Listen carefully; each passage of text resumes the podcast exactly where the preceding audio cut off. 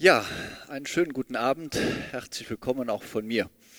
Ich möchte über ein sehr persönliches Experiment sprechen oder ein sehr persönliches Wagnis sprechen, wo ihr Teil dieses Wagnisses seid, weil ihr heute Abend in diesem Gottesdienst seid und weil ich über Zeitfenster sprechen möchte, weil das mein wichtigste Erfahrung in den letzten Jahren war vom Losgehen.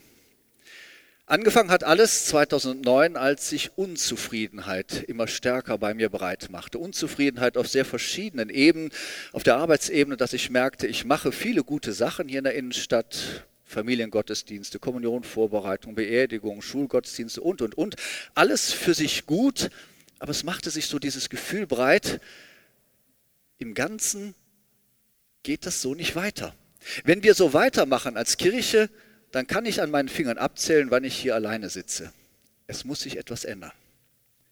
Und dazu kam eine sehr persönliche Unzufriedenheit, dass ich spürte, ich habe hier in der Aachener Innenstadt eigentlich keine Gemeinde mehr, wo mir das Herz aufgeht, wo ich eine Heimat habe, wo meine Sprache gesprochen wird, wo meine Musik gespielt wird, wo ich von Herzen gerne mitsinge, wo ich Menschen treffe, mit denen zusammen ich etwas machen möchte, wo ich mich engagieren möchte.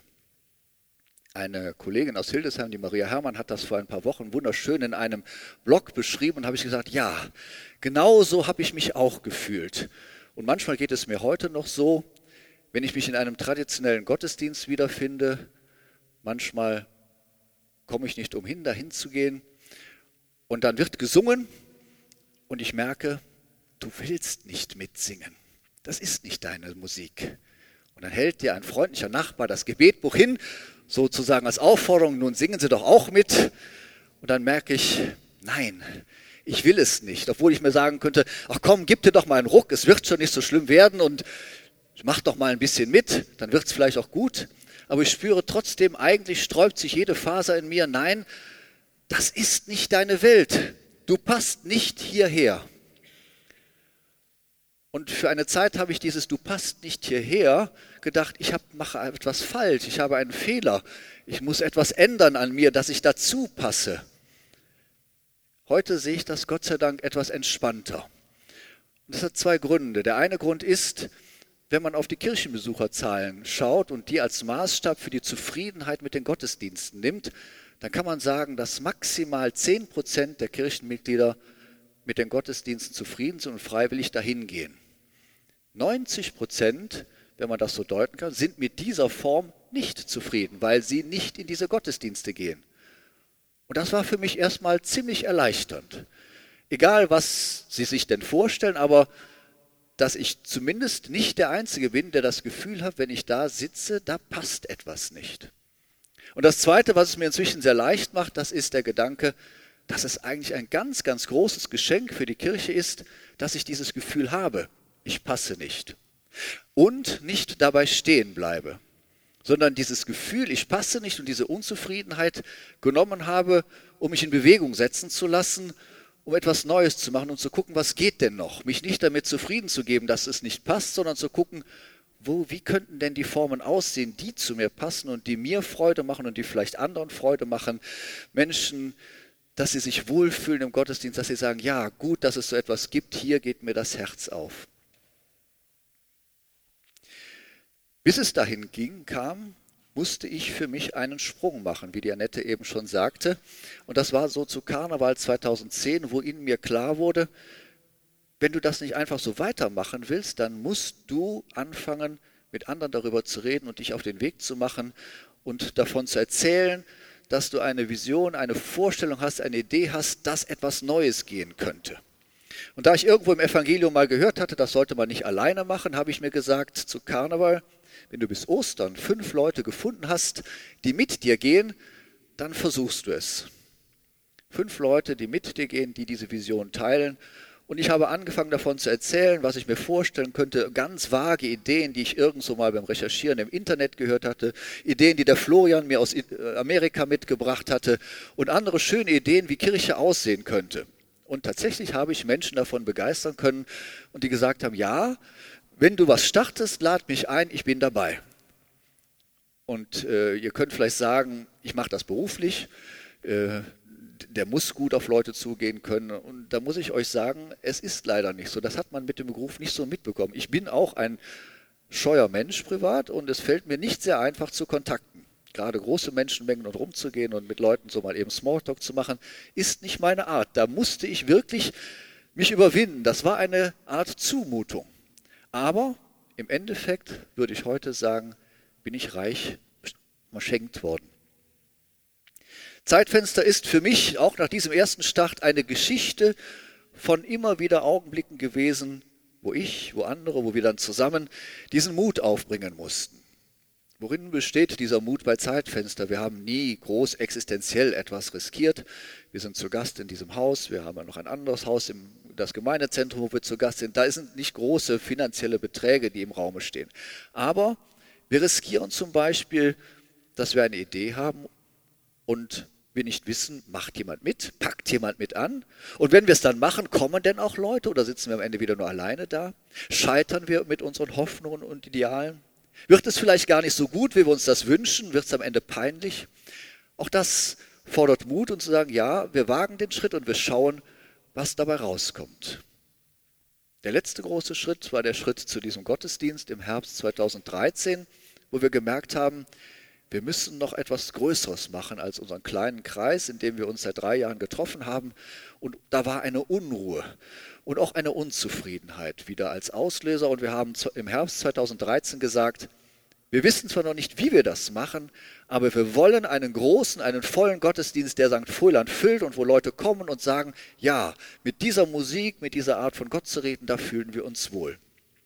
Wir haben mutig gesagt, 14. November 2014, nein, auf den alten Flyern steht es noch drauf, dann geht es los und wir haben nicht gewusst, ob wir die Leute finden, mit denen wir das stemmen können, ob wir die Musik finden, mit die uns gefällt, ob wir Musiker finden, die regelmäßig kommen und uns, uns unterstützen.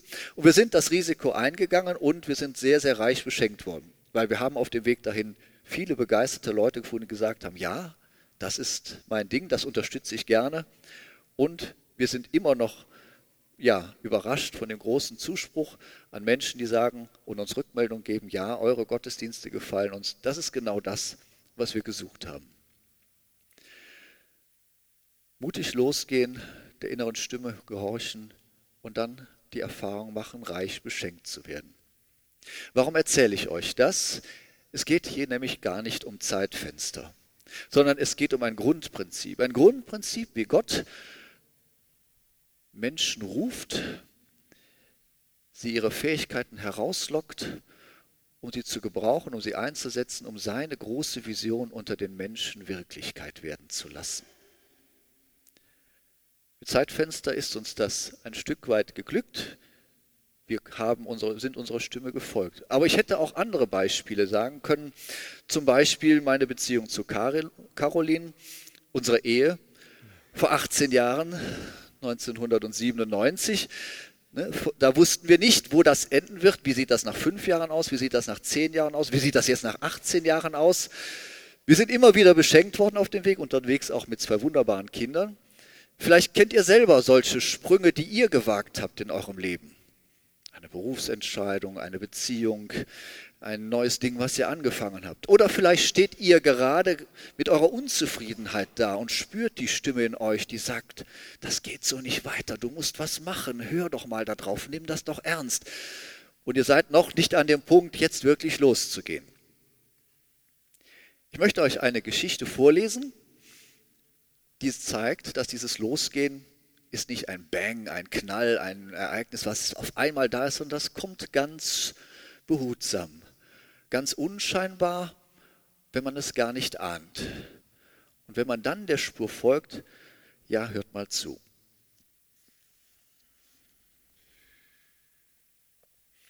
Lukas schreibt uns diese Geschichte auf in seinem Evangelium.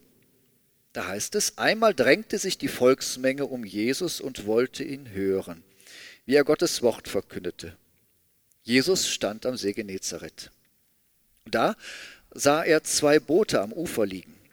Die Fischer waren ausgestiegen und reinigten ihre Netze. Jesus stieg in eines der Boote, das Simon gehörte. Er bat Simon, ein Stück vom Ufer wegzufahren. Dann setzte er sich und sprach vom Boot aus zu den Leuten. Als Jesus seine Rede beendet hatte, sagte er zu Simon, fahre hinaus in tieferes Wasser. Dort sollt ihr eure Netze zum Fang auswerfen. Simon antwortete, Meister, wir haben die ganze Nacht hart gearbeitet und nichts gefangen.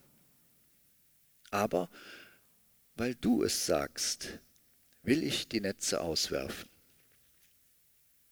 Simon und seine Leute warfen die Netze aus. Sie fingen so viele Fische, dass ihre Netze zu reißen drohten. Sie winkten die Fischer im anderen Boot herbei. Sie sollten kommen und ihnen helfen. Zusammen beluden sie beide Boote, bis sie fast untergingen. Als Simon Petrus das sah, fiel er vor Jesus auf die Knie und sagte, Herr, geh fort von mir. Ich bin ein Mensch, der voller Schuld ist. Denn Schrecken ergriff ihn und die anderen, die dabei waren, weil sie einen so gewaltigen Fang gemacht hatten. So ging es auch Jakobus und Johannes, den Söhnen von Zebedäus. Sie arbeiteten eng mit Simon zusammen. Da sagte Jesus zu Simon, Hab keine Angst. Von jetzt an wirst du ein Menschenfischer sein. Da zogen sie ihre Boote an Land, ließen alles zurück und folgten Jesus.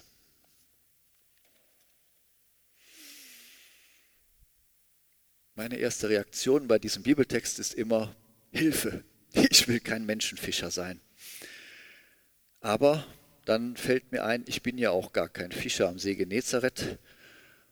Und wenn man das dann richtig bedenkt, ist es ein behutsames Schritt für Schritt Eingehen auf diesen Simon, ihn zu seiner Berufung zu führen. Und die Geschichte fängt wirklich sehr beschaulich an. Wir haben den frühen Morgen am See Genezareth. Die Sonne ist noch angenehm warm. Die Menschen drängen sich zusammen am Ufer und da ist auch dieser Jesus, dieser Wanderprediger, von dem viele gehört haben. Und dann schwenkt die Kamera und bleibt stehen auf zwei Fischerbooten. Und dahinter erkennt man eine Gruppe von Fischern beim Reinigen der Netze und beim Netzeflicken. Und dann verbindet der Autor diese beiden Szenen und dieser Jesus steigt in eines der Boote von Simon, ohne zu fragen. Und dann geht er auf den Simon zu und sagt, Simon, könntest du mir einen Gefallen tun? Könntest du mich ein Stück vom Ufer wegrudern, damit ich besser zu den Leuten sprechen kann?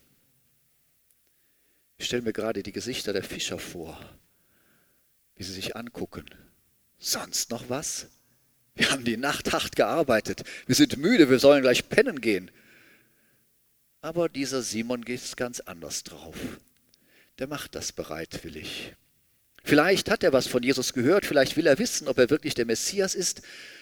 Vielleicht braucht er auch einfach nur ein bisschen Abwechslung vom Netze flicken. Vielleicht hat es ihn aber auch gefreut, dass dieser Jesus, dem alle dahinterherlaufen, gerade etwas von ihm haben will, dass er ihn braucht, dass er spürt, dieser Jesus, ich habe etwas, das dieser Jesus brauchen kann. Er rudert ihn also raus und Jesus hält vom Boot aus seine Predigt. Die Predigt ist zu Ende und ich denke mir, Jesus wollte sich für den Gefallen revanchieren und sagen, du hast mir geholfen, ich tue dir einen Gefallen. Aber was dann kommt, ist kein Gefallen, das ist echt eine Zumutung. Und das kann man sich eigentlich nicht, nicht ja, provozierend genug vorstellen. Da sagt der Zimmermann, der Amateurfischer zum Profi, fahr noch einmal hinaus ins tiefe Wasser und werfe deine Netze aus. Jedes Kind am See Genezareth weiß, tagsüber fischt man nicht, weil die Fische sind tagsüber ganz tief unten am Grund und da fängt man nichts. Sie kommen erst in den späten Nachtstunden wieder nach oben, wenn es oben kühler wird. Also hat das für den Petrus, er weiß einmal seine eigene Erfahrung, das bringt nichts, ich weiß das. Und zweitens, wenn ich jetzt rausfahre, mache ich mich lächerlich vor dem Dorf und den anderen Kollegen. Und drittens, wenn ich die Netze jetzt nochmal auswerfe, dann habe ich gleich nochmal dieselbe Arbeit. Da kann ich sie nämlich wieder sauber machen und fange nichts. Aber Simon protestiert nicht. Er verblüfft mich an dieser Stelle mit einer großen Offenheit und Ehrlichkeit. Er schüttet Jesus sozusagen all seine Sorgen aus und sagt, sagt Meister, wir haben hart gearbeitet, die ganze Nacht, und wir haben nichts gefangen.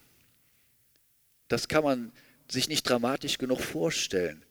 Das heißt nämlich, die Familien werden an diesem Tag nicht wieder richtig satt werden. Die werden von ihren wenigen Vorräten leben müssen und gucken, wann es den nächsten Tag mit einem guten Fang gibt. Und zu verkaufen auf dem Markt, um Geld zu bekommen, haben sie auch nicht bekommen. Das ist ein echtes Problem. Und, Jesus, und Simon beschönigt nichts, er sagt das Jesus und gibt Jesus und sagt, so sieht es aus in meinem Leben gerade. Und dann sagt er diesen wichtigen Satz, wenn du es sagst, dann will ich es tun. Dann will ich es noch einmal versuchen. Und der Fokus liegt hier nicht auf dem noch einmal versuchen, noch einmal versuchen, wieder dasselbe zu machen und sich noch mehr anzustrengen. Nein, die Logik ist jetzt hier, weil du Jesus es sagst, versuche ich es nochmal, weil bei dir spüre ich etwas, dass ich dir vertrauen kann, dass du etwas hast. Das geht über die Logik und die Realität dieser Welt hinaus. Und deswegen werde ich auch noch einmal am Tag die Netze auswerfen. Und dann machen sie diesen berauschenden Fang. Die Netze sind zum Reißen voll. Sie müssen die anderen Kollegen noch holen, damit sie helfen, sie rauszuheben, damit sie nicht beim Rausholen zerreißen und laden die Fische in das Brot. Und während sie diesen Fang da verarbeiten, realisiert Simon, was da gerade passiert. Wenn ein Wunder bei Lukas geschrieben steht, dann ist das natürlich kein Tatsachenbericht. Und das wussten die Leute früher auch. Dann ist das ein Stilmittel. Ein Stilmittel, das uns sagen will, hier merkt jetzt dieser Simon, dass Gottes Wirklichkeit in seine kleine Welt hineinragt. Und das ist auch der Grund, warum er auf die Knie fällt und weil er spürt, wie klein er als Mensch ist und wie groß der ist, von dem wir alles Gute des Lebens zu erwarten habe und der alles Gute im Überfluss gibt. Das ist es, was Simon in diesem Augenblick erfährt. Und das macht Furcht und das macht Angst, weil er sich als Mensch in diesem Moment im Gegenüber zu Gott als klein vorkommt. Aber Jesus ist es, der ihm auf die Beine hilft. Er richtet ihn auf und sagt ihm, hab keine Angst. Und dann kommt etwas, für uns dieser etwas abartige Satz, ich werde dich zum Menschenfischer machen, der eigentlich etwas Wunderbares ist, der nämlich sagt, Simon, ich werde dir zeigen, wie du mit deinen Fähigkeiten, was du kannst, mit dieser Erfahrung, dass Gott in dein Leben kommt und dass er da ist, umgehen kannst und wie du damit andere Menschen faszinieren kannst. Dieser Satz mit dem Menschenfischern ist von daher so berührend, weil er zeigt, dass dieser Jesus diesen Simon nicht überfällt und kascht und mitnimmt, sondern der geht ganz behutsam vom Anfang der Geschichte bis zum Ende immer auf diesen Simon ein. Er beruft den Simon bei seiner Arbeit, da holt er ihn ab. Er zeigt ihm, du hast etwas, das du mir geben kannst, mit dem, was du jeden Tag tust. Und dann führt er ihn in seiner Arbeit, bei dem, was er tut, in die Tiefe. Er sagt, fahr hinaus ins tiefere Wasser. Er holt ihn nicht vom See weg und sagt, so, lass mal hier alles liegen, komm mit mir in die Synagoge und fang an, Theologie zu betreiben. Nein, das kann der Simon gar nicht. Er holt ihn da ab, was der Simon kann. Der kann nämlich fischen. Und er zeigt ihm, was noch mehr möglich ist bei seinem Fischen, was über die Erfahrungen, die er bisher gemacht hat, weit hinausgeht, wenn er sich auf Gott und Jesus einlässt. Und dann kommt das mit dem Menschenfischen, was ihm nämlich sagt, ich verlange jetzt nicht von dir, dass du Theologie studierst und lernst, wie man von Gott redet. Nein, du machst deine Arbeit weiter, aber mit einem neuen Fokus, mit einem neuen Blickwinkel, nämlich dass deine Arbeit ein Instrument wird, um anderen Menschen etwas von der Erfahrung zu zeigen, die du gerade mit Gott gemacht hast. Durch dich wird Gott für die anderen erfahrbar werden. Durch dich wird die Hoffnung, die Kraft, die du da gerade gespürt hast, auch andere spüren. Und deswegen mache ich dich zum Menschenfischer. Denn mit dem, was du kannst, bist du für mich genau der Richtige. Mit den Erfahrungen, die du gemacht hast, die kannst nur du weitergeben und in dieser Welt leben. Und dann steht da dieser lapidare Satz, und sie ließen alles zurück und folgten Jesus oft völlig falsch verstanden, dass sie jetzt alles abbrachen und diesem Jesus hinterherrannten. Nein. Simon hat erkannt, wenn ich mit diesem Jesus zusammen bin, dann habe ich Kontakt zu dieser Quelle, wo ich immer wieder an diese Erfahrung komme, dass Gott in mein Leben kommt. Da möchte ich dranbleiben. Das möchte ich nicht mehr loslassen. Und deswegen wird sich mein Leben von jetzt an verändern. Aber Jesus verlangt nicht, die sozialen Beziehungen abzubrechen. Nein, er beruft zwei Brüderpaare. Menschen, die sich gut verstehen, die gut miteinander können, wo es wichtig ist, dass sie gute soziale Beziehungen haben. Jesus ist hinterher bei der Schwiegermutter des Simon lange zu Gast in Kapharnaum. Das wäre unvorstellbar gewesen, wenn Simon all seine Beziehungen gekappt hätte nach dem Erlebnis. Nein, er war aber natürlich weiter für seine Familie da. Und das, was mich am meisten anrührt an diesem Simon, ist, dass der Paulus im Korintherbrief sogar schreibt, dass der Petrus dann hinterher mit seiner Frau sogar auf Missionsreise geht. Also das kann gar nicht heißen, dass Jesus erwartet, dass wir unsere sozialen Beziehungen und Bindungen kappen, um ihm nachzufolgen. Nein, in diesen Beziehungen etwas für ihn tun und leben. Warum glaube ich, dass diese Geschichte aufgeschrieben wurde? Warum glaube ich, dass sie für uns heute wichtig ist? Ich finde es wichtig an dieser Geschichte, dass sie das Potenzial hat, Menschen in die Tiefe zu führen sie wach zu rütteln und sagen, hör mal, bist du immer noch beim Netze flicken oder fährst du schon hinaus ins Weite?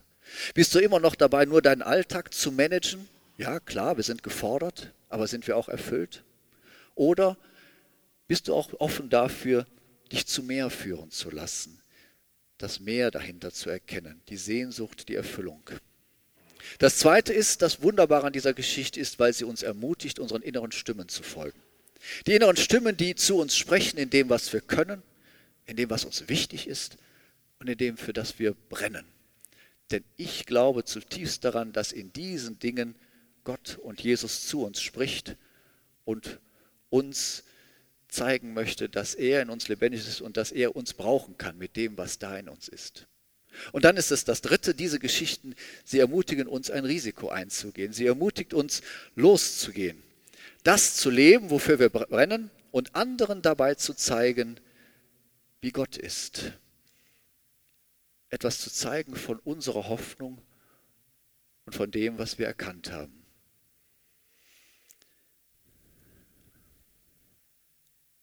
Vier Argumente noch für die, die zögern.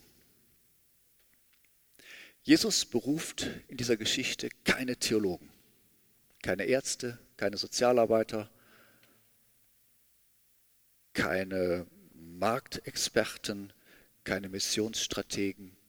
Nein, ganz normale Fischer. Experten für Religion hätte es damals auch gegeben, für Propaganda und etc. Hätte es alles gegeben. Jesus sucht sich als erstes vier normale Fischer. Zweites, die Berufung des Petrus da, wo er seine innere Stimme wahrnimmt, da, wo er spürt, da gibt es mehr in meinem Leben, die findet nicht im religiösen Kontext statt, nicht in der Synagoge, sondern bei der Arbeit, in seinem Alltag, da bei den Dingen, wo er jeden Tag ist, wo er sich auskennt, was er kann, was er tut. Da findet Berufung statt.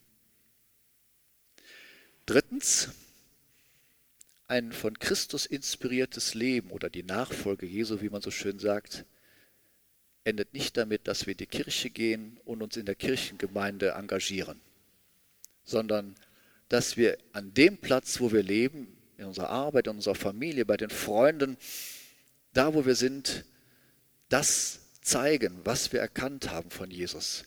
Etwas von dieser Hoffnung zeigen, von der Liebe, von dem, was in uns brennt. Mehr braucht es nicht aber auch nicht weniger. Und wenn wir das gezeigt haben im Alltag, dann werden wir von selber spüren, dass es Orte braucht, wo wir auch wieder auftanken können, wo wir uns inspirieren lassen können, wo wir Gemeinschaft erfahren können und erfahren können, wir sind nicht alleine mit dieser Vision unterwegs in dieser Welt. Wir spüren nicht alleine etwas von diesem Gott, von dieser Kraft, von dieser Liebe. Um dann zu kommen, sich zu sammeln, um wieder zu gehen, und so ist Kirche eigentlich nichts anderes als ein Kommen und Gehen. Und in diesem Rhythmus wachsen wir auch im Glauben. Denn das heißt immer wieder, wenn wir rausgehen, dass wir etwas wagen müssen, dass wir etwas riskieren müssen, dass wir losgehen müssen, dass wir aber auch die Erfahrung machen können, beschenkt zu werden, reiche Fischfänge zu machen aber auch natürlich Niedersch aber auch das Scheitern. Und dann wieder zurückgehen. Also in diesem Rhythmus entwickelt sich Kirche. Und ein viertes ist, ich weiß ja, wie angestrengt bei vielen das Zeitbudget ist und viele denken, boah, jetzt mich auch noch engagieren für Jesus Christus und das Himmelreich und was weiß ich alles. Ja, es ist manchmal knapp mit dem, mit dem Zeitmanagement und diese Geschichte sagt ja auch, manchmal muss man etwas liegen lassen, etwas zurücklassen, um Kraft für etwas Neues zu bekommen, damit sich ein neuer Raum öffnet. Manchmal muss man auch etwas Gutes lassen, damit das Bessere getan werden kann. Zum Beispiel, dass ich erfahren kann, dass ich mit meinen Fähigkeiten einen Teil dazu beitragen kann, dass Gottes große Vision vom gelingenden Leben für alle Menschen hier auf der Welt gelingen kann und dass ich dadurch Erfüllung und Sinn in meinem Leben finde. Ich komme zum Ende. Zeitfenster ist für mich und für viele andere inzwischen ein Ort geworden, wo sie genau das erfahren können. Eine Plattform, wo Menschen ja ihre Sehnsucht ernst nehmen. Darum ist unser Motto Zeit für Gott, die Welt und mich. Wir wollen Zeitfenster dafür in unserem Leben öffnen und wach halten und offen halten und uns nicht damit zufrieden geben mit dem, was ist, sondern die Sehnsucht nach dem Meer offen halten.